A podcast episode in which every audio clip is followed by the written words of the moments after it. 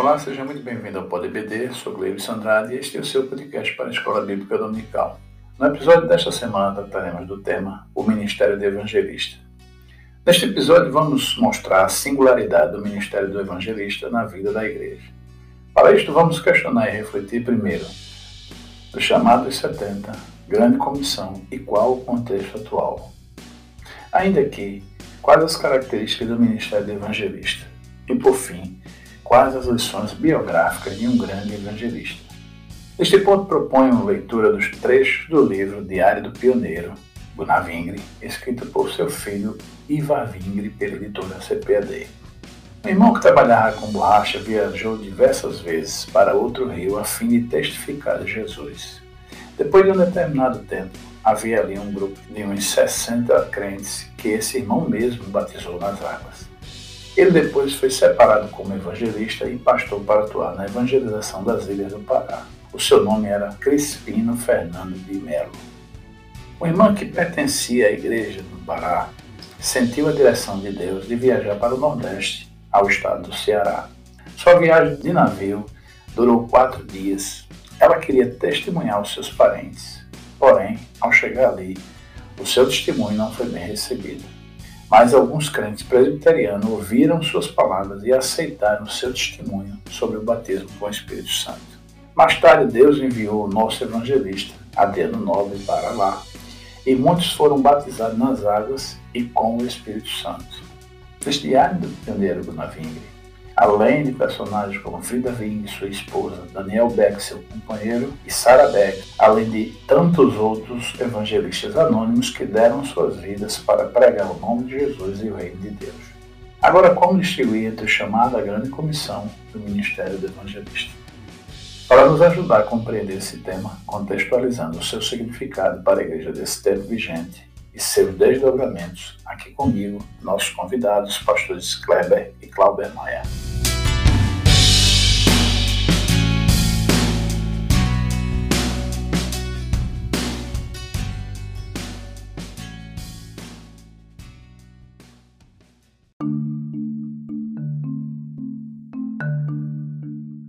Estamos aqui para mais um episódio do PodBD e desta vez conosco os pastores Kleber e Clauber Maia, que é, com a sua participação vão, nesse, nesse episódio desta semana, falar sobre o ministério do evangelista. E eu quero pedir ao pastor Clauber Maia para iniciar com as suas considerações iniciais.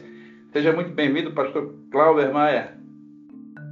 A paz do Senhor, pastor Gleibson, pastor Kleber, cada ouvinte do Pode EBD, é uma satisfação estar participando mais uma vez e dizer que hoje vamos ter um tema muito interessante, porque é, a gente pode precisar separar o que é a tarefa específica daquele que recebeu o dom de evangelista e o crente em geral que recebeu o ID da grande comissão e, e é um, uma, algo que a gente precisa observar com calma para que o professor possa conduzir isso bem em sala de aula. Satisfação estar aqui mais uma vez. Muito bom.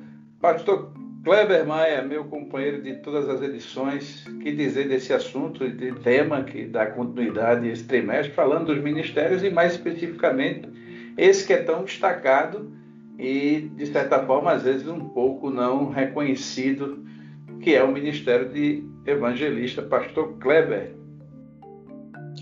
A paz do Senhor, pastor Gleibson, pastor Clauber, todos os ouvintes do Pode EVD. É, eu diria que o ministério do evangelista, ele é um ministério que tem sofrido bastante, exatamente porque ele precisa de um, um apoio muito grande da, da igreja local, que nem sempre é obtido e, e por isso, muitas vezes, os, os grandes homens que se destacam, homens e mulheres nessa área, são pessoas que têm mais um, ministério é, independente do que aqueles que são sustentados por uma só igreja. Eu, eu acredito que essa lição deveria servir como também um despertamento para as igrejas locais que invistam mais no ministério do evangelista para que eles possam cumprir melhor essa chamada e como nós vamos ver, isso é fundamental para o crescimento da igreja, porque o evangelista é uma peça muito importante aí nesse processo de pregar o evangelho. Pastor Kleber, é, o pastor Kleber já deu até uma entrada e ficou clara a intenção dele de fazer a especificação da questão do ministério e o próprio dom, a execução do dom do evangelismo, ou evangelista, que a gente pode também assim dizer. E a, a primeira questão, ela é extremamente ampla, e eu tenho certeza é, da amplitude dela, mas que vocês vão poder, vão saber, se assim Deus permitir, fazer essa síntese em, em termos de, de, de extensão, que é do chamado dos 70, a grande comissão e o contexto atual. De que maneira a gente faz aí uma, uma correlação entre essa, esses três eventos ao longo do tempo, Pastor Kleber. Muito bem, Pastor Gleibson. É interessante nós observarmos, em primeiro lugar, que o cristianismo é uma religião de conversão. Diferentemente de outras religiões que às vezes não investem tanto em é, pessoas que vão pregar a sua doutrina, o, o cristianismo ele não foi criado, vamos dizer assim, apenas como uma, uma doutrina para alguém viver, um, um, um, um princípio para a vida, mas Jesus, desde o princípio, deixou claro que o evangelho deveria ser levado a todas as pessoas, e por isso, desde o seu primeiro momento, o cristianismo é evangelístico. Nós vemos Jesus chamar os doze depois, Lucas é o único que registra a extensão da missão lá para os 70 ou 72, depende um pouco das algumas diferenças que há nos originais, e eles foram enviados para pregar o evangelho. É uma questão importante nós olharmos desde o princípio que a pregação do evangelho, segundo Jesus, ela implica em risco tanto para o pregador quanto para o ouvinte, porque o pregador está indo para falar a um povo que não quer ouvi-lo na maioria das vezes, já que ele tem uma mensagem contrária ao sistema do mundo. E por isso Jesus já avisou que haveria perseguição e tudo mais. O, envio de ovelhas ao meio de lobos realmente é uma metáfora para dizer que ou, ou você está junto com o pastor, ou isso vai ser um massacre, mas é também um risco para o ouvinte, porque o evangelho é ao mesmo tempo uma oportunidade e traz um julgamento para aquele que rejeitar. Porque aquele que rejeita o evangelho não rejeita o mensageiro, rejeita aquele que o enviou. Então é, é importante isso que os evangelistas tenham em mente essa questão. Jesus mandou os discípulos, disse que haveria risco para eles, é uma oportunidade para quem ouve, mas para aquele que rejeita, a oportunidade se torna em uma condenação. Por isso que há uma necessidade realmente de se pregar o evangelho da melhor maneira possível, da forma mais persuasiva possível, para que as pessoas tenham de fato a oportunidade de entregar a sua vida para Jesus. Depois, na grande comissão, Jesus estende esse chamado para os crentes de uma forma em geral. É, então, todo crente ele é chamado para ser uma testemunha de Jesus. Ainda mais quando nós vamos chegar em Atos dos Apóstolos, que o poder do Espírito Santo é para isso, e entendemos que isso é, está disponível a todo crente, ao mesmo tempo, todo crente também tem a responsabilidade de falar do Evangelho. De forma que hoje nós temos que fazer realmente uma, uma distinção entre o chamado de, de um que é capacitado pelo Espírito para ser um evangelista, e mais adiante nós vamos falar melhor sobre isso, e aquilo que é o dever de todo crente, que é pregar o evangelho. Pregar o evangelho não é tarefa de um ministério, de um departamento, é tarefa da igreja como um todo. Logicamente que existem muitas maneiras de se pregar o evangelho, mas nós podemos olhar para os crentes de hoje e ver que, infelizmente, muitos deles estão deixando de cumprir isso, essa tarefa, esse dever, como se fosse algo que, que não diz respeito a eles, até porque, infelizmente, alguém prega um evangelho que, que transforma, que, que resolve, que traz solução para os problemas, mas não fala dos, dos deveres do discipulado, que inclui, obviamente, falar de Jesus levar a mensagem do Evangelho a todas as pessoas.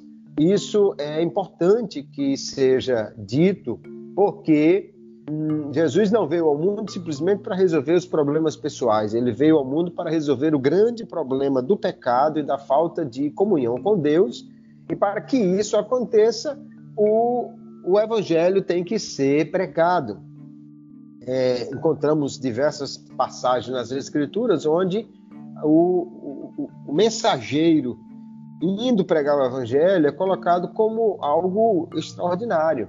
Segundo Coríntios capítulo 5, Paulo diz que Deus reconciliou o mundo com Cristo, mas agora nos deu a palavra da reconciliação, como se Deus mesmo por nós rogasse que o mundo se reconcilie com ele. Veja a importância como embaixador aí do, do pregador do evangelho. E em Romanos capítulo 10, ele deixa claro que quem ouve é quem crê, mas para que alguém ouça é preciso que alguém pregue, e para que alguém pregue, alguém precisa enviá-lo. Então há uma sequência aí de passos necessários para que haja salvação de alguém, porque é preciso crer e confessar para poder ser salvo, e o evangelista está no meio dessa história aí, como uma peça fundamental usada por Deus para levar uma palavra que pode gerar fé no coração, obviamente pela ação do Espírito Santo também, mas que assim é, a pregação do Evangelho se mostra fundamental para que haja salvação, de forma que, desde o início, o cristianismo é uma religião de salvação, é uma religião de conversão, há uma obrigação de cada crente em levar o Evangelho e há um, um, uma necessidade de que a igreja coloque isso para os crentes, eles saibam que há uma necessidade de se falar de Jesus. E para encerrar a minha participação nessa primeira pergunta, eu creio que uma das forças evangelísticas mais poderosas que existe é um viver cristão de acordo com o Evangelho. Talvez aí haja um grave problema para a igreja de hoje, porque se os crentes vivessem todos da forma como Jesus ensinou e como o Espírito Santo nos capacita a viver, nós não precisaríamos fazer muito esforço para pregar o Evangelho, porque as pessoas naturalmente iriam para as igrejas querendo conhecer quem era esse Jesus que faz essa transformação extraordinária na vida das pessoas.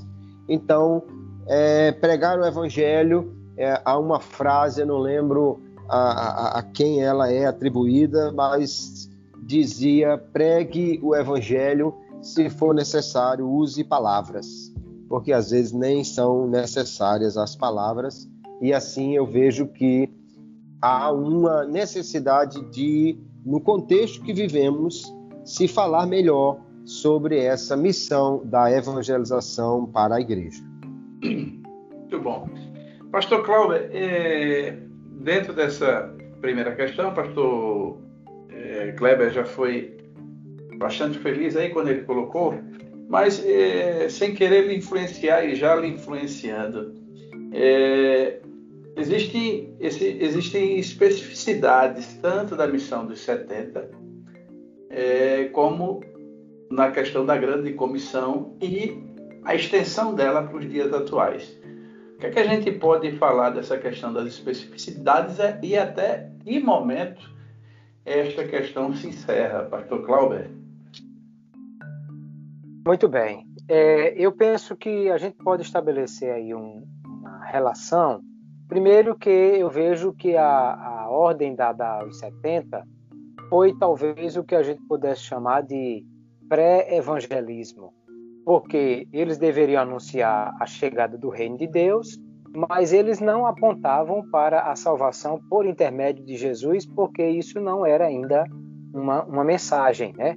Essa mensagem da salvação por intermédio de Jesus foi pregada só após a ressurreição.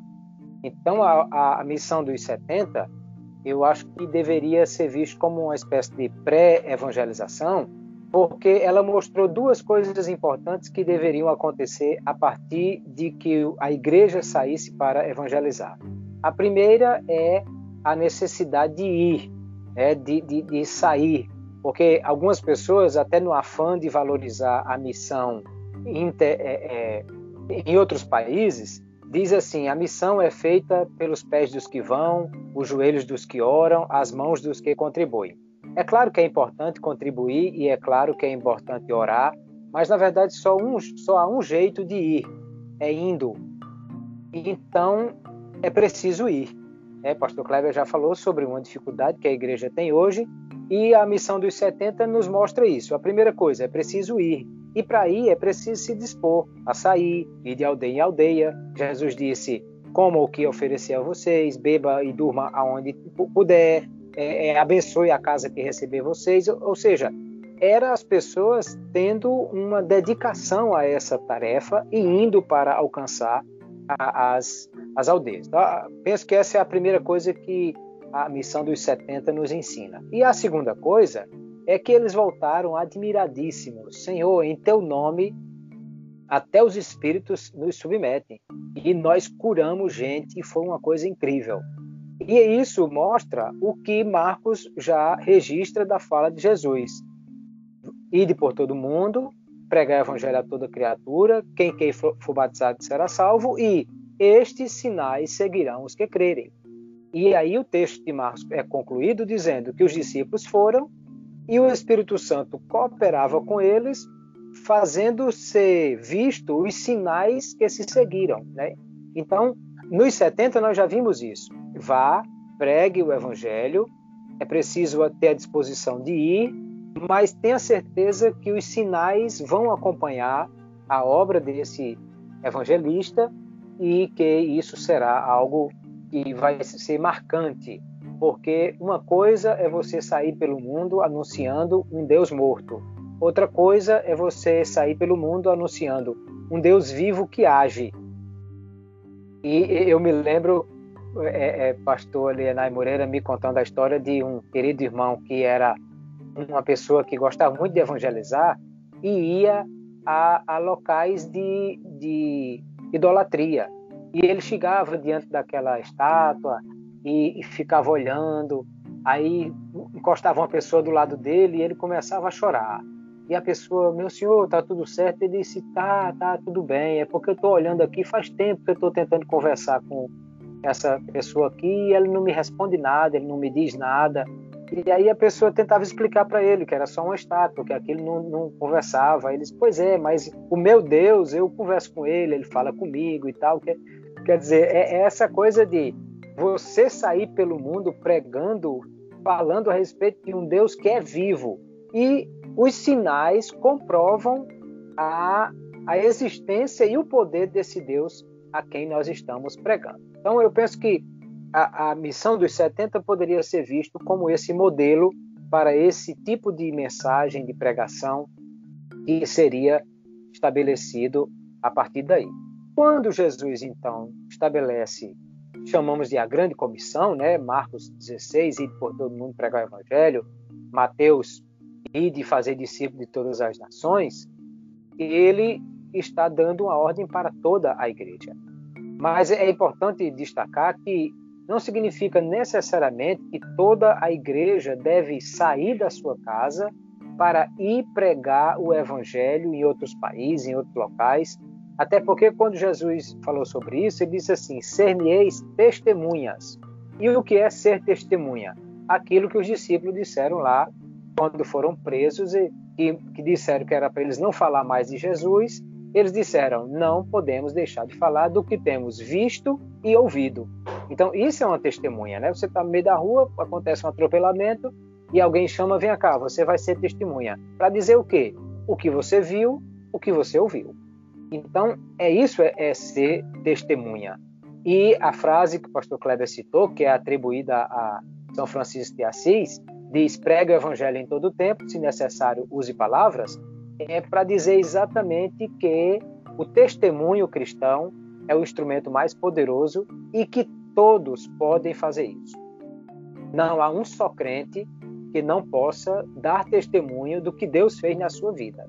Talvez ele não saiba explicar a mensagem do evangelho com maior ênfase, talvez ele não tenha as estratégias para alcançar tantas pessoas, mas com certeza ele tem amigos, parentes, vizinhos, colegas que precisam de ouvir e que ele pode compartilhar.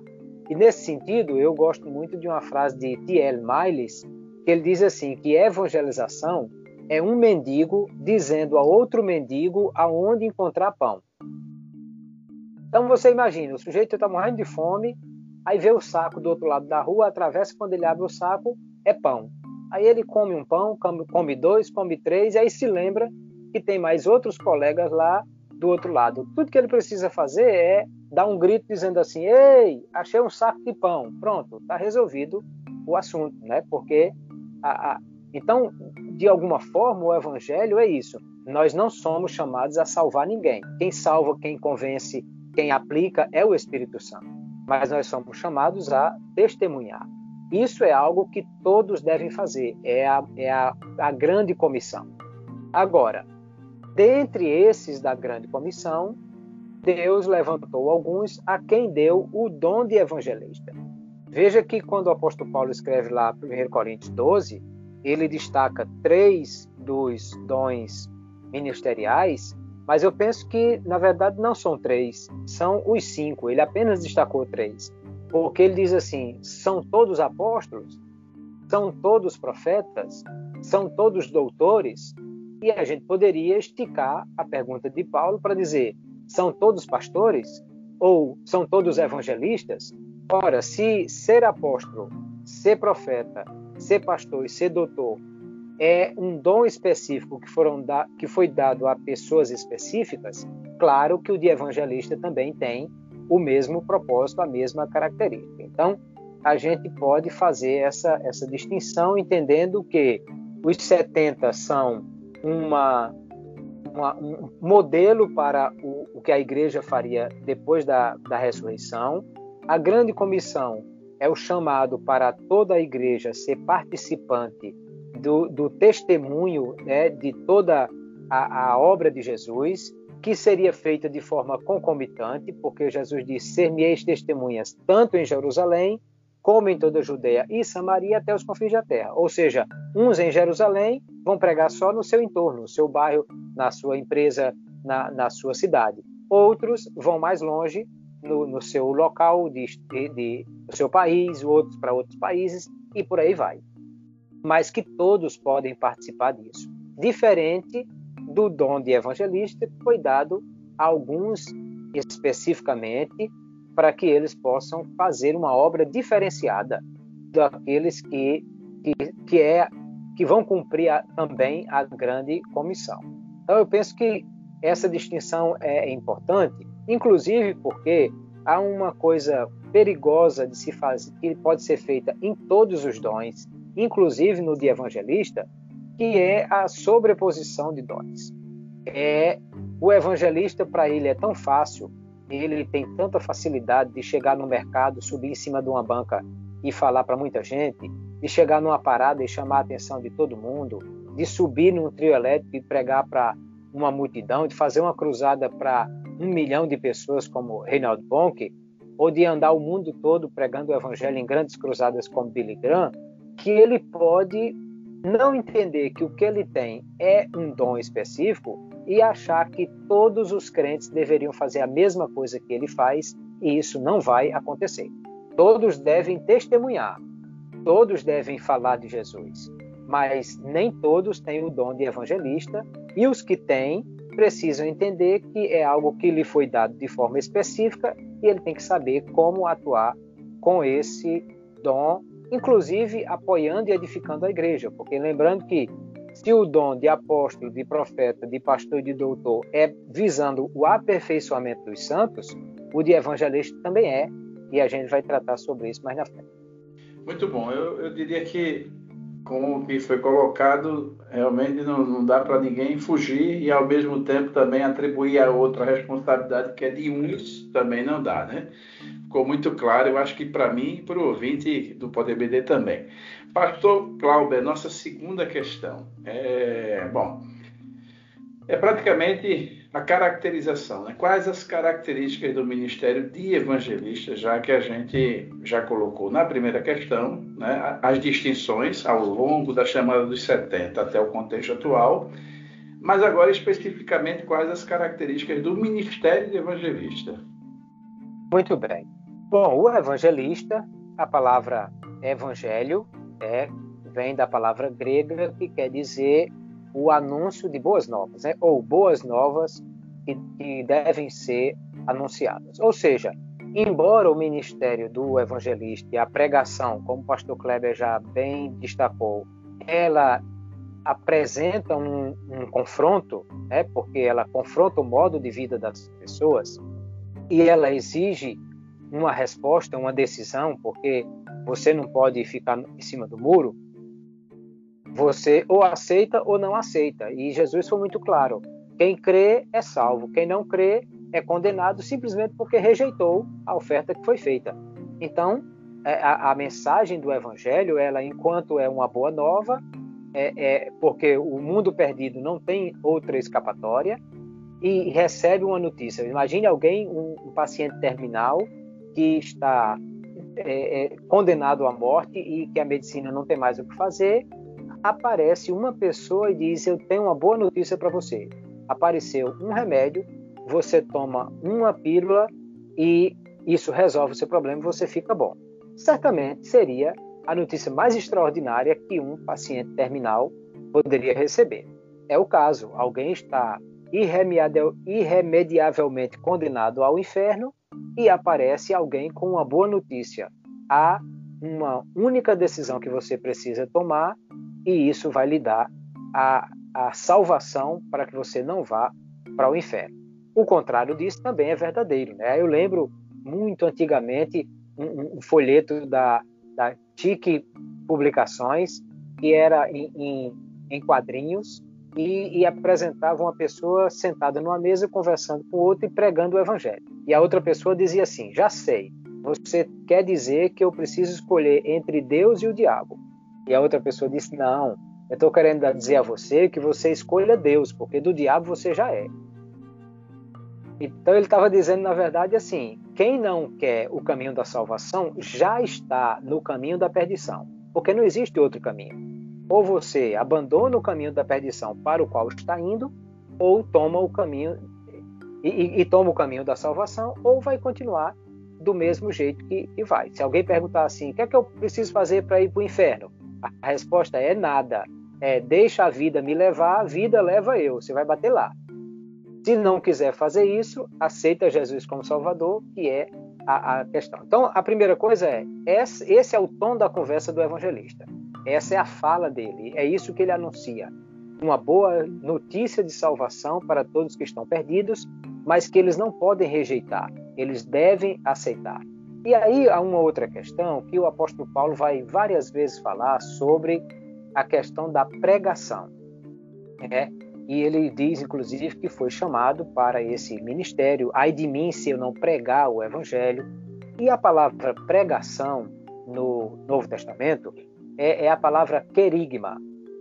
Que a palavra querigma ela está associada a o anúncio feito por um arauto ou a proclamação feita por uma pessoa que recebeu uma mensagem específica para anunciá-la.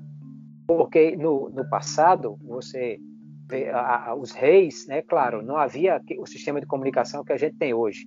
Não tinha diário oficial da União, não tinha transmissão de fala do presidente em cadeia nacional. Então, o rei fazia um decreto, assinava aquele papel e enviava pessoas indo às aldeias e às cidades, que chegava no meio da praça, reunia o povo todo, pregava aquele escrito em, em algum lugar e anunciava: o rei manda dizer tal coisa. Esse era o arauto, aquele que era portador de uma notícia real, de uma mensagem do rei, de uma ordem que era dada a todos. E é exatamente essa a ideia da palavra pregação, do querigma. É um arauto anunciando alguma coisa.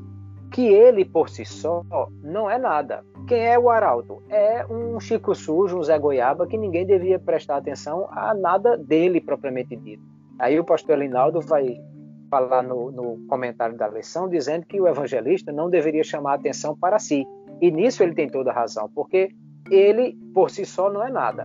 Paulo diz assim: Eu plantei, Apolo regou, Deus deu o crescimento. Nem o que planta, nem o que rega é alguma coisa, mas Deus que dá o crescimento. Agora, por que as pessoas deveriam prestar atenção na conversa do arauto? Primeiro, por causa de quem mandou o arauto, quem ele representa, quem é a pessoa que o enviou. Segundo, por causa da mensagem que ele traz o que é que ele tem para dizer é muito importante, porque a mensagem não é dele, a mensagem é de Deus, né? O apóstolo Paulo diz assim, em 1 Tessalonicenses capítulo 2, verso 9, ele diz: "Vos pregamos o evangelho de Deus".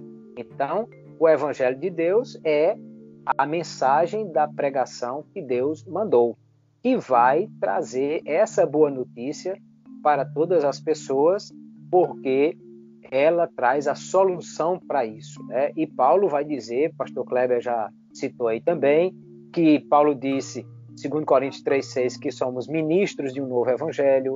É, ainda no 5,20 ele diz que somos embaixadores de Cristo, ou seja, é essa função do representante, um arauto que tem a função de trazer uma palavra, uma ordem real para a, as pessoas que querem ouvir, é, a, a, que precisam de ouvir essa mensagem.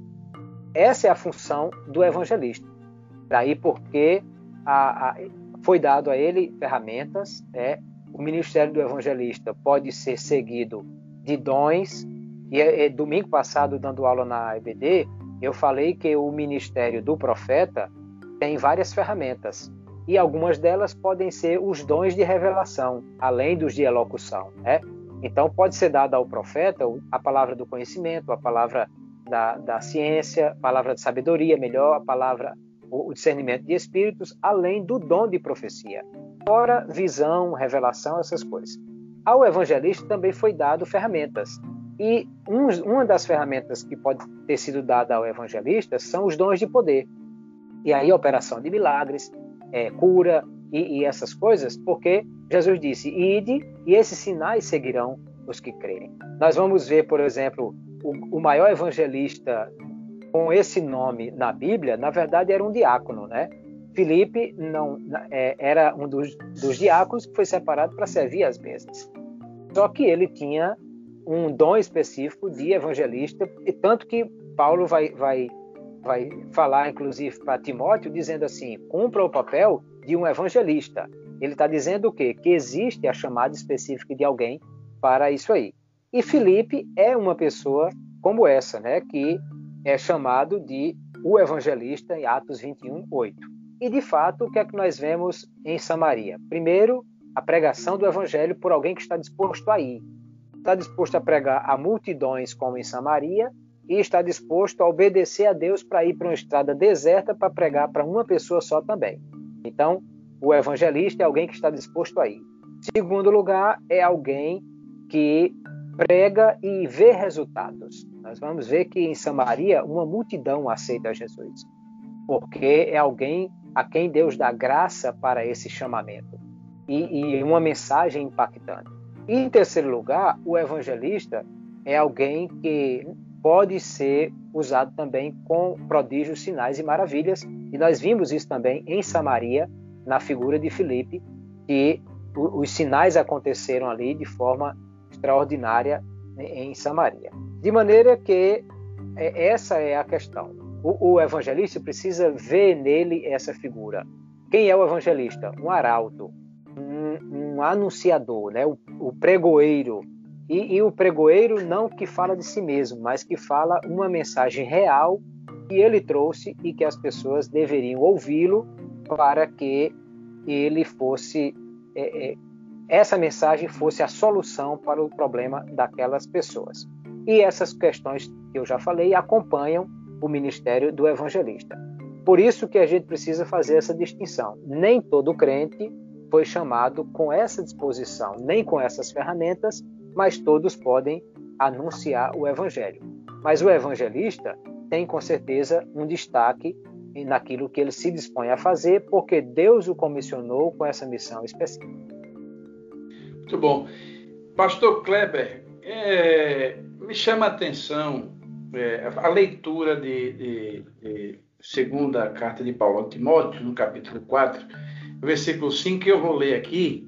É, pastor Cláudio já especificou bem aí a questão das características, mas esse texto me chamou a atenção na leitura da nova versão transformadora, que diz assim: é, Paulo falando a Timóteo, né? Você, porém, deve manter a sobriedade em todas as situações, não tenha medo de sofrer. Ela pontua e diz assim: trabalhe para anunciar as boas novas e realize todo o ministério que lhe foi confiado e assim, parece que ressalta aos meus olhos uma, uma expressão aqui no meio de duas interlocuções que é não tenha medo de sofrer. Pastor Kleber, será que a gente tem como né, contextualizar, já que a turma dos nossos dias não, não quer muito esse negócio não, né? De sofrer não, né? É, é uma questão que precisa ser levada em conta, que já ficou claro desde os primeiros enviados que a missão envolve risco. É, há, uma, há uma tarefa que nos foi dada, foi dada à igreja, que é de pregar o evangelho. Lucas capítulo 19 tem uma parábola e o, o homem viaja para tomar posse de um reino e deixa os seus servos, cada um recebe um, um valor e ele diz: negociem até que eu volte. Só que o texto diz que os, o, o povo daquela cidade não queria que ele reinasse sobre eles. Agora imagine a situação: você ficou com um dinheiro e sendo representante de um cara que é persona não grata na cidade e você tem que fazer o negócio dele prosperar no meio dessa dessa cidade que não gosta dele que não quer de jeito nenhum que ele cresça, mas essa é a tarefa que nós temos para fazer, negociar em nome daquele que não é bem-vindo e fazer com que o trabalho prospere, porque ele vai requerer de nós que a mina ou o talento que ele nos deu traga resultado. É uma questão realmente que não pode fugir disso. Falando sobre o, o que nós entendemos como características do ministério do evangelista, o, o pastor Linaldo, no comentário, ele diz que o, o dom ministerial refere-se àquele que foi chamado para pregar o evangelho. Eu acho que é muito pouco isso, com todo respeito a, ao, conhecimento que o pastor Rinaldo tem. E é preciso distinguir-se aí exatamente para não misturar o dever de todo crente e o chamado do evangelista. Eu entendo que o chamado do evangelista refere-se a alguém que foi capacitado para uma missão mais eficiente, ele terá uma eficiência muito maior do que as pessoas comuns, um ardor, um amor muito grande pelas almas que o faz ir e querer ir sempre, mesmo debaixo de perseguição e tudo mais. Ah, todo crente tem que ter esse amor pelas almas. Sim, tem que ter. Mas geralmente quem disse isso foi quem foi chamado para ser evangelista e veio pregar o evangelho em algum lugar. Ou seja, é, aquilo que o pastor Cláudio falou, a questão da projeção dos dons, que às vezes é um problema que o evangelista pode cometer. Achar que esse é o grande ponto, a grande missão, a grande tarefa da igreja. De fato, a igreja precisa pregar o evangelho. Mas Jesus disse: e de fazer discípulos, ensinando-os a guardar. Então, o fazer discípulos, o pregar o evangelho é a primeira parte. A segunda parte é ensinando a guardar. Se não houver o discipulado, então o evangelista pode trabalhar em vão. Não é de dizer assim, essa é a grande porque senão a gente bastava anunciar o evangelho, comprar vários carros de som ou, ou TVs e tal, e anunciar o evangelho, pronto, estava feito o trabalho, mas não é somente isso. E além de eficiência e esse amor pelas almas, eu entendo que o evangelista normalmente ele tem uma capacidade persuasiva maior. Eu já vi muitas situações de alguém que é, alguém pregou, pregou uma mensagem boa, evangelística, fez o apelo, aí veio uma pessoa à frente, eu não veio ninguém. Aí passaram para o, outro irmão encerrar o trabalho e ele era um evangelista e ele começou a fazer o apelo, o apelo, daqui a pouco veio uma pessoa e outra e outra e outra e outra. A gente via isso, nós vamos ainda falar de alguns grandes evangelistas, mas Billy Graham pregava uma mensagem absolutamente simples, nada extraordinário, porém que quando fazia o convite era aquela enxurrada de gente que se eu pregasse aquela mensagem, acho que o povo abandonava o lugar antes de eu terminar e, e não tinha conversão de nada. Então há uma persuasão e também, uma vez que os dons ministeriais falam de equipar os santos para o ministério, eu entendo que o ministério do evangelista também inclui a mobilização de pessoas para a evangelização. Treinamento, é, montagem de estrutura necessária para isso, porque os dois ministeriais estão atrelados a isso, a capacitação dos santos para a obra do ministério. Então, é preciso que o evangelista enxergue todas essas questões e, ao mesmo tempo, a igreja local veja quem são as pessoas que têm essa chamada e dê uma estrutura para que ele possa trabalhar. Obviamente que é difícil a gente tomar os dons ministeriais e, e deixá-los assim é, totalmente puros no sentido de não haver a interação entre esses dons, porque há alguém que tem o dom do evangelista e também do pastor, outro pode ser o dom do evangelista e o chamado do apóstolo, ou seja, do missionário, outro, enfim, há essas combinações de dons né, que Deus dá às pessoas, mas que o ministério do evangelista precisa ser mais valorizado e hoje muita gente quer ser pastor, mas o evangelista eu entendo que é necessário no entanto, se ele não tiver estrutura, não conseguirá desenvolver plenamente seu ministério. Muito bom. É, Pastor Kleber, nossa terceira questão visa se mais entrar mais num, num, campo de ordem testemunhal, né? E a gente tem nomes aí na extensão da história da igreja até os nossos dias, nomes que marcaram gerações e marcaram a doutrina, né, propriamente dito, da, da, da igreja e o, o testemunho da igreja perante a sociedade. Mas é, de que maneira a gente pode tirar lições biográficas de um grande evangelista, né? Seja ele um, pontualmente alguém que, vale a pena destacar ou grupos de características biográficas que compunham a vida de um grande é, evangelista, Pastor Kleber. Muito bem. Pastor Gleibson, a questão é que nós podemos ver muitos grandes homens que Deus levantou para fazer trabalhos extraordinários. É, é quase impossível você falar de grandes evangelistas e não citar Billy Graham, e não citar nos tempos mais modernos o Reinhard Bonk, é, não citar John Wesley, Charles Finney e David Wilkerson, que são abordados na, na revista, porque são pessoas que realmente fizeram uma, uma grande história. né? houveram outros grandes pregadores, mas esses são evangelistas, e o que eu quero destacar é exatamente que você tem é, em quase todos esses citados pessoas que foram pactadas por Deus para levar uma mensagem, pessoas que trataram de montar uma estrutura muito grande para fazer o seu trabalho e tinha todo um suporte para isso. E pessoas, portanto, que tinham um ministério praticamente independente da igreja propriamente dita.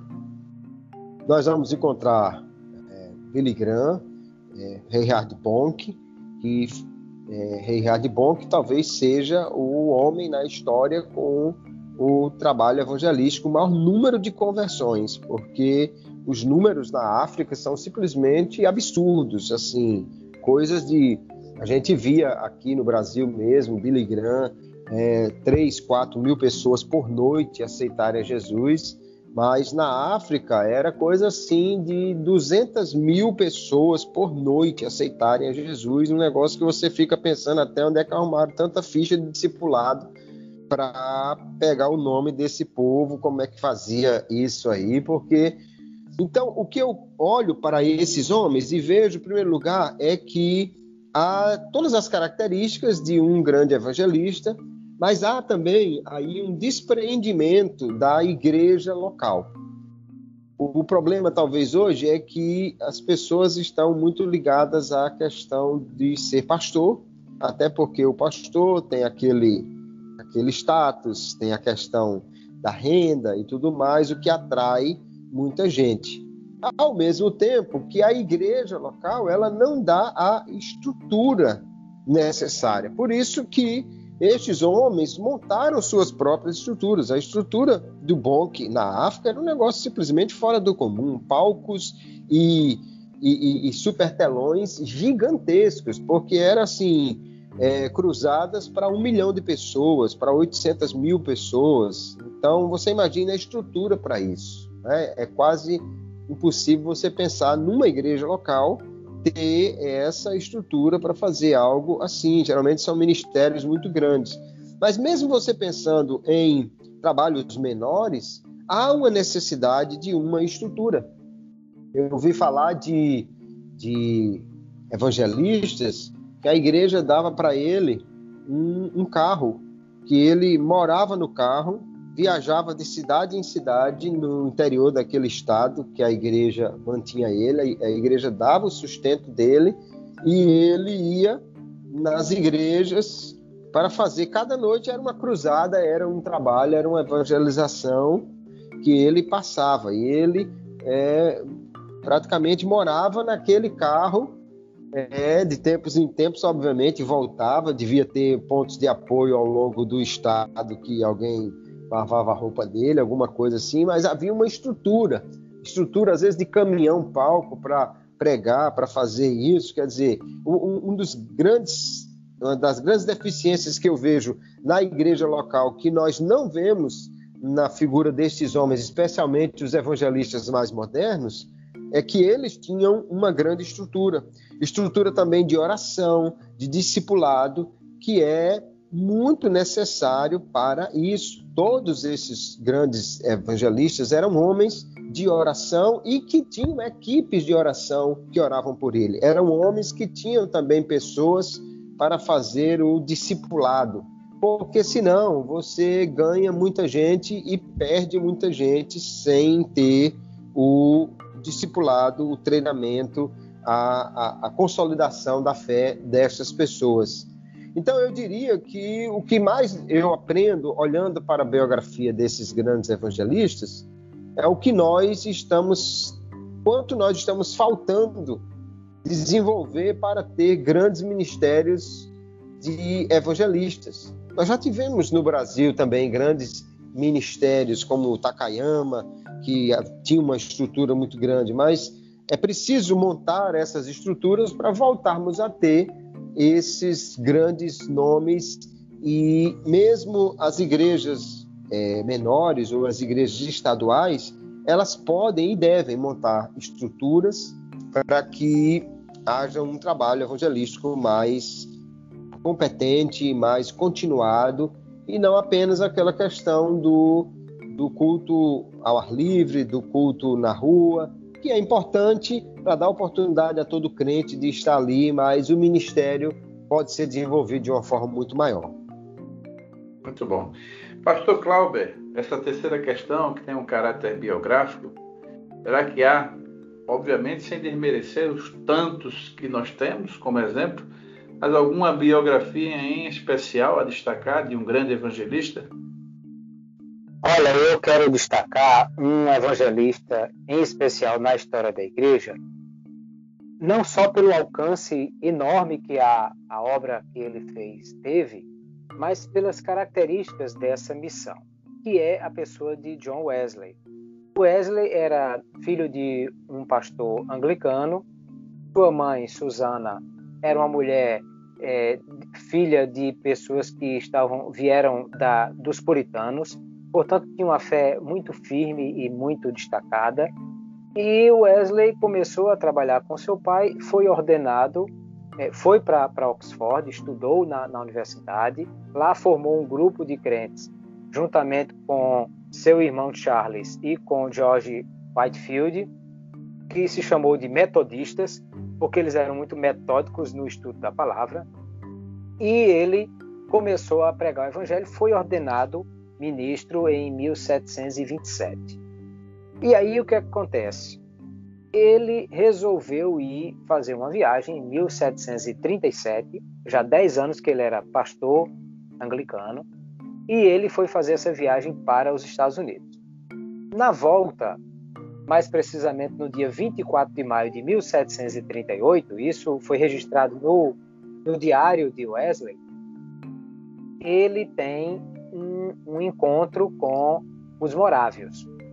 Era um, grupo de crentes né, ligados à, à antiga Tchecoslováquia, ou, ou, naquela região que foi a antiga Tchecoslováquia, o, o conde Zizendorf, e eles eram. Ele, houve uma tempestade nesse navio.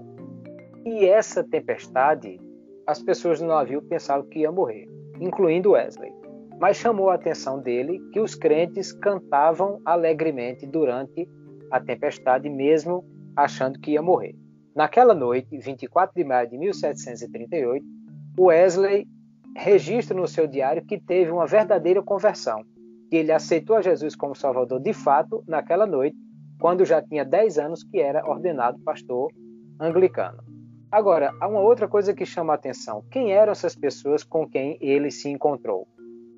Em 1735, dois jovens, David e Leonardo, eram morávios e resolveram deixar tudo que tinha para trás e ir para uma colônia na América do Norte pregar na, o evangelho para um grupo de pessoas que, que, que era, aliás, eles foram para a, uma fazenda, né, uma, uma, uma ilha na Ilhas Virgens Britânicas, e se despediram da família para nunca mais vê-los, dizendo que o cordeiro que foi morto receba a recompensa pelo seu sofrimento.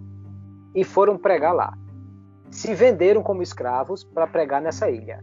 Sendo que quando chegou lá, não foram aceitos como escravos porque eram os únicos brancos na ilha. E aí um deles ficou como gerente, vamos dizer, da, da ilha, e o outro resolveu ir para a Geórgia, nos Estados Unidos, que é exatamente David. Lá fundou esse, esse, essa colônia de morávios nos Estados Unidos, e é esse grupo que está voltando no navio para a Inglaterra que tem o contato com John Wesley, e Wesley aceita Jesus, é, a data da sua conversão ele mesmo diz que foi aquela. Mas não só isso, Wesley foi impactado pelo que viu na vida dos morávios e quando chega à Inglaterra, ele quer ir ser pregador nos Estados Unidos. E a igreja anglicana diz que não tinha a intenção de ter é, é, obreiros, né, de ter é, de ordenar fiéis no, na, nos Estados Unidos. Até porque a igreja anglicana era a igreja oficial da, da coroa britânica. E houve um rompimento com é, a, a, os Estados Unidos da América. Então Wesley rompe com a igreja anglicana e vai pregar o evangelho e foi um grande pregador de almas. Vendo o tamanho do campo que era os Estados Unidos da América, ele enviou, com 22 anos de idade, Francis Asbury para ir para os Estados Unidos, que era tão metodista quanto Wesley. A história diz assim: levantava às 5 da manhã, orava e lia a Bíblia até às 7, tomava café e saía para evangelizar e percorreu milhares de quilômetros a cavalo. Quando ele morreu, se diz que ele chegou nos Estados Unidos tinha 5 mil metodistas. Quando ele morreu, tinha mais de 100 mil e foi o, o, o velório mais concorrido dos Estados Unidos naquela época. Hoje tem cidade, rua, universidade, o que você quiser no nome de Francis Asbury, porque é, tem esse, esse, teve esse trabalho. E o que eu quero destacar dessa biografia de Wesley? Primeiro, que ele foi alcançado, embora filho de pastor e, e, e, e uma mulher muito crente, mas o impacto de, da vida de alguém que de, deu a sua vida completamente para o Evangelho foi fundamental para transformar Wesley em quem ele foi, um grande ganhador de almas. E a outra questão é a, a, a, capacidade de enxergar além da instituição. Porque é claro que nós pertencemos a uma instituição, mas às vezes a gente tem que lembrar que o pai das missões modernas foi rejeitado como missionário pela sua igreja e William Carey resolveu ir fazer missões sem o apoio institucional. Vamos lembrar que Gunnar Wingren não foi enviado por nenhuma igreja para vir a, a, ao Brasil e ganhar almas. Depois teve o apoio da Igreja Filadélfia de Estocolmo, mas ele mesmo não foi ordenado por nenhuma igreja para vir para cá, até porque era um pastor batista e chegando aqui foi rejeitado pela Igreja Batista. Eu não estou dizendo com isso que o evangelista tem que romper com as instituições e deixar de ser crente de uma organização, não. Eu estou dizendo que o evangelista tem muitas vezes a visão maior do que a sua própria instituição tem e ele é chamado por Deus para fazer algo grande. E dentro daquilo que nós já falamos sobre a ideia de o evangelista também ser um dom para a edificação do corpo, ele precisa, como o pastor Kleber já destacou, fazer com que mais pessoas tenham o desejo de pregar o evangelho, de se envolver com essa obra e também de ensinar pessoas que ele identifica como sendo quem tem o dom de evangelista também, a também fazer um trabalho como ele faz, como foi o caso de Wesley, formando Francis Asbury e o enviando e apoiando para ele ganhar os Estados Unidos da América para Jesus. Então, o que me chama a atenção na, na vida de Wesley é certamente o maior ganhador de almas da sua época. Se diz que a obra de Wesley fez com que a Inglaterra não caísse no caos é, ético e, e, e, moral que a França caiu, por exemplo, com bares e bebedeiras e, e todas essas coisas que o trabalho de Wesley fez uma revolução moral na Inglaterra da sua época, além dos Estados Unidos da América, que se é uma nação cujas bases foram firmadas sobre o Evangelho e de fato é, grande parte disso se deve ao trabalho dos metodistas e o principal nome foi Francis Asbury, enviado pro, por Wesley.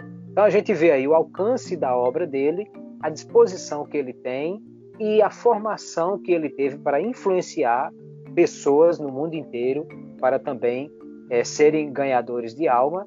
E não é à toa que grande parte da nossa teologia pentecostal é wesleyana e, e nós temos um, um impacto muito grande da doutrina de Wesley sobre a nossa doutrina, porque de fato é alguém que chama a atenção por ser um grande evangelista. Muito bom. Eu quero fazer até, diante dessa boa exposição, tanto a, a resposta do pastor Kleber nessa terceira questão, como a do pastor Kleber, fazer um apêndice aqui a você ouvinte, procurar aí um, uma biografia. A biografia, particularmente, eu tenho grande apreço a biografias e acho que você pode utilizar a fim de enriquecer essa aula é, acerca do Ministério Evangelista. Mas, bom, chegamos à hora né, da pimenta, que também se compõe da nossa mesa redonda, e a questão a tratar é a seguinte: ser evangelista itinerante hoje no Brasil.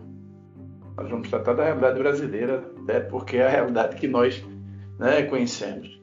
E apesar de eu particularmente estar aqui em Portugal, mas nós vamos tratar da realidade de ser evangelista itinerante hoje no Brasil e qual a realidade atual. Pastor Kleber Maia, o que dizer dessa mesa redonda e hora da pimenta? Pastor Gleibson, eu vejo com preocupação essa questão do trabalho de hoje no Brasil.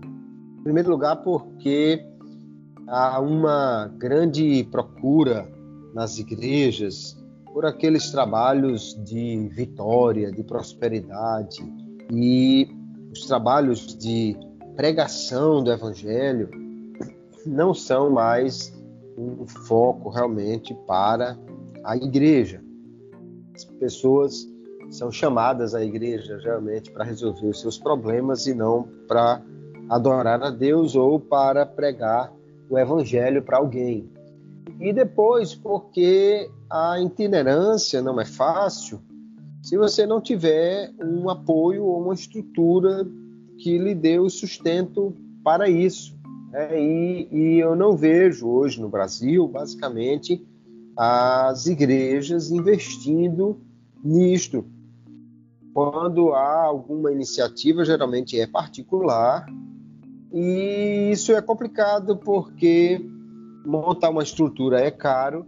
Aí, se alguém cobra um valor para ir lá, aí a, a pessoa já acha que ele está cobrando para pregar o evangelho, mas a igreja local não monta uma estrutura para que isso possa ser feito. Hoje há muito evento feito por aí às expensas do poder público que, na minha visão, não deveria acontecer, mas há a festa dos evangélicos da cidade, a, a, o dia do evangélico local e tal, e aí há, há uma possibilidade né, de se colocar como se fosse um evento cultural e ter o patrocínio público. E, e, no entanto, eu vejo que o evangelho não é isso. Jesus deixou a dica já na primeiro, no primeiro envio: não, não leve bolsa, não, não, não se confie em recursos é a simplicidade que deveria haver e, ao mesmo tempo, a igreja precisa investir na pregação do evangelho. Então, não é fácil. Hoje eu vejo com dificuldade pregadores que realmente estejam pregando o evangelho, falando de salvação de almas e de eventos em que a igreja esteja também investindo nisto, em vez de fazer eventos para chamar as pessoas, a juntar pessoas e com isso não está nada fácil o ministério evangelista no Brasil, mas eu oro para que isso mude, para que nós possamos ter novamente grandes ministérios evangelísticos na nossa nação, porque precisamos realmente levar, levar a palavra de Deus a, a todas as pessoas. Então, pastor Clauber, que dizer desse tema Olha, eu concordo com o que o pastor Kleber já falou, já apresentou, e quero apresentar também uma alternativa, né? Dizer o que ele já disse não precisa porque ele já falou. Mas eu eu penso que primeiro ele está certíssimo, o evangelista precisa de um mínimo de estrutura. Mas eu penso que a pandemia também nos mostrou que esse ajuntamento físico de pessoas nem sempre será possível. É, é, talvez, por exemplo, o continente africano, você vê as imagens das cruzadas de Reinhard Bonk, é algo que impressiona. São centenas, milhares, milhões de pessoas. Ele já reuniu um milhão, dois, duas milhões de pessoas numa cruzada. E ver os estádios lotados com as cruzadas de Franklin Graham é também impressionante. Mas a gente precisa lembrar que hoje nós temos também outros recursos. Às vezes, por exemplo, é, uma web rádio não é nem é difícil nem tão caro de se montar. Com pouco equipamento você monta uma web rádio. E se você tiver uma palavra que alcança vidas, pode ser que você alcance milhares de vidas por uma web rádio. Ou através da, do YouTube, é, gravando mensagens, ou ou não sei, eu estou querendo só chamar a atenção que é, talvez a pregação de, em grandes cruzadas não seja. Primeiro, não é possível agora em, na, muitos lugares do mundo e talvez tão cedo não seja possível. Mas também nós descobrimos nessa pandemia que há outros modos, né? há outros meios. E, e talvez para a nossa geração, um alcance na, na internet seja até mais é, é, é, significativo do que um alcance físico, embora, como eu disse, regiões como alguns países da África, a estrutura de internet não é capaz de alcançar a nação toda. Mas no Brasil, nós temos milhões de usuários de internet e, e em outros lugares do mundo também. Então, sim, o evangelista precisa ter uma estrutura mas talvez nem sempre precise ser palco e som e carreta, mas ele pode usar outros meios também para isso, meios inclusive mais, mais baratos. Mas é claro que é importante que o evangelista tenha esse apoio institucional, por isso, ser itinerante é, desigrejado é muito complicado. O mesmo pregador que tem esse, papel itinerante, mas ele precisa estar ligado a uma igreja local, ele precisa fazer parcerias com ministérios para realizar bons trabalhos, para que ele de fato possa ah, ter esse apoio, inclusive daquilo que o pastor Kleber já falou. Se a gente prega, mas não cuida, não evangeliza, não doutrina, a porta de entrada da igreja fica da mesma largura, a porta de saída da igreja fica da mesma largura da porta de entrada.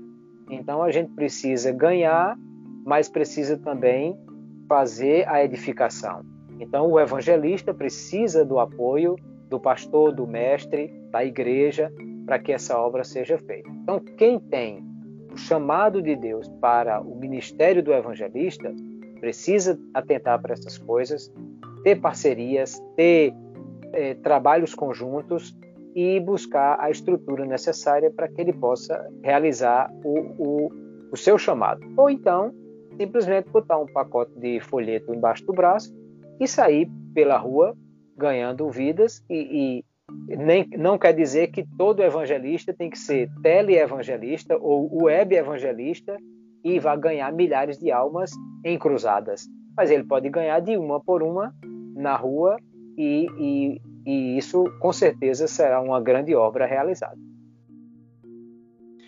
Muito bom. Bom, antes de pedir ao pastor Cláudio e ao pastor Kleber para realizarem as suas considerações finais. E eu quero é, fazer aqui a sessão do Jabá, né, que a gente nunca, nunca fizemos aqui no Pode EBD, mas até de certa forma agradecer a Deus pela extensão e a oportunidade de estarmos chegando a vários países, principalmente os de, de língua portuguesa e, ou latina, e é, no Brasil, particularmente, estamos aí, se você conhece alguém, uma liderança de escola dominical, ou alguém interessado no assunto né, de teologia e lições bíblicas, manda para esse crente aí que está em Roraima, que hoje atualmente é o único estado não alcançado. Eu peço a você que ouve o Pode EBD, para se conhece alguém nesse estado de Roraima, para a gente alcançar também algum ouvinte aí no estado de Roraima, do bonito estado de, de Roraima aí no nosso Brasil. E é, também é, falar para você que nós temos alguns canais, nós estamos com um quadro aberto é, para a questão da participação direta do ouvinte e quero convidar você para se envolver. Né? Nós temos o canal contato arroba podebd.com.br, você pode mandar o seu áudio, se identificando né, e dizendo a cidade onde fala e fazendo uma questão, é, fazendo uma pergunta dentro do contexto das lições de adulto da CPAD, ou mandar pelo, pelo WhatsApp do PodBD, que é o, o mais 351, tem que colocar o mais, que é do país de Portugal, esse WhatsApp, mais 351 911 799 257. Então, repetindo, ou manda pelo contato arroba podebd.com.br ou manda pelo WhatsApp do PodBD mais 351 911 799 257. Bom, e agora, finalmente, pastor Clauber Maia, as suas considerações finais e a dica pedagógica para esta aula de domingo.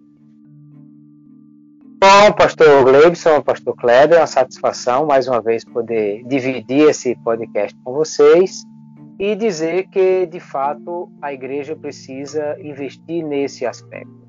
E eu penso que o, o professor, em sala de aula, primeiro fazer todas essas considerações que fizemos, de distinguir o que é a missão da igreja e o dom do evangelista, mas, ao mesmo tempo, ele fazer esse, essa motivação para alunos que tenham o dom de evangelista e que sentem essas características que nós já dissemos, né? o ardor pelas almas, a vontade, o desapego de, de largar tudo para ir ganhar almas e, e a vontade de fazer isso acima de todas as coisas, além de já ter visto a eficiência da sua mensagem em alcançar pessoas, e essas pessoas façam o que o, Paulo, apóstolo Paulo diz a Timóteo, de despertar o dom, de fazer a obra do evangelista, ou seja, ninguém nasce evangelista, é, é, grande evangelista, ou ninguém inicia um ministério como grande evangelista. Alguém não precisa ter já uma cruzada pronta esperando ele. Mas comece, você tem o dom do evangelista, comece, comece reunindo os colegas na escola, comece pedindo ao patrão para dar uma palavra no horário de almoço, comece fazendo um ajuntamento de, de pessoas, fazendo uma live, transmitindo isso de alguma forma, ou seja, que o professor motive aqueles que têm esse dom para que eles possam despertar para isso e, ao mesmo tempo, iniciar, mesmo de forma é, é, pequena nesse começo, mas que certamente terá a bênção de Deus, porque a, a questão da evangelização parte daí. O apóstolo, o, o evangelista Marcos registra dizendo: Jesus disse que eles fossem, eles foram e Deus cooperou com eles. Então, eu acho que é por aí que a gente pode fazer. Muito bom. Pastor Kleber. É, sem dúvida alguma, Pastor Cleison, o grande ponto aí que o professor deve fazer é de estimular as pessoas a exercerem o seu papel, até porque é, eu creio que alguns dos dons nós só iremos descobrir que realmente temos à medida que vamos colocando em prática, ou seja, vamos nos envolvendo com a, a obra e aí vamos descobrindo que temos de fato aquele dom.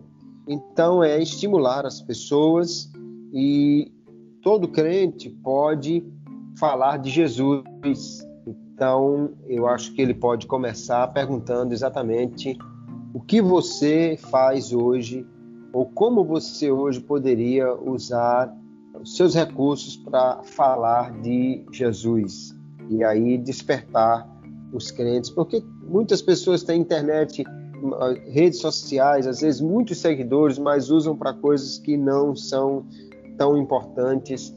Pessoas que têm contato com muita gente, empresas e tudo mais, mas nunca falam de Jesus, às vezes com medo de, de perder um cliente ou alguma coisa, quando na realidade, mesmo no ambiente corporativo, tem pessoas ali tristes, depressivas, problemáticas, que precisam de uma palavra de esperança.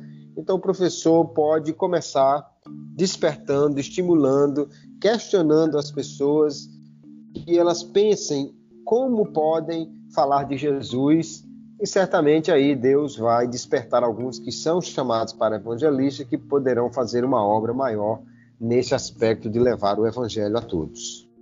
Bom, chegamos ao final e só nos resta agora agradecer a cada ouvinte e a, também pela vida preciosa dos meus amigos pastores Kleber Maia e Clauber Maia. Que Deus os abençoe profundamente e que vos faça prosperar em tudo. E eu quero me despedir de cada ouvinte e dos pastores Kleber e Clauber Maia com a paz do Senhor. A paz do Senhor. Paz do Senhor.